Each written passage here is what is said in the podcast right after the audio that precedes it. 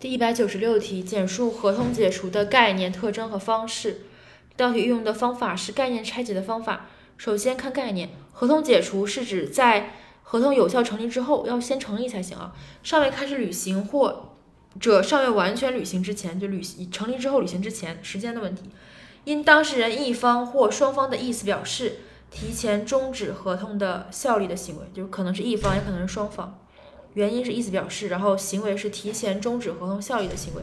它的特征呢，主要有四点。第一是时间，合同解除发生在合同有效成立至全部履行这段时间。第二是条件，合同解除必须具备一定的条件，这一条件可以是当事人约定的，也可以是法律直接规定的。第三是解除行为，合同解除必须通过解除行为而实现。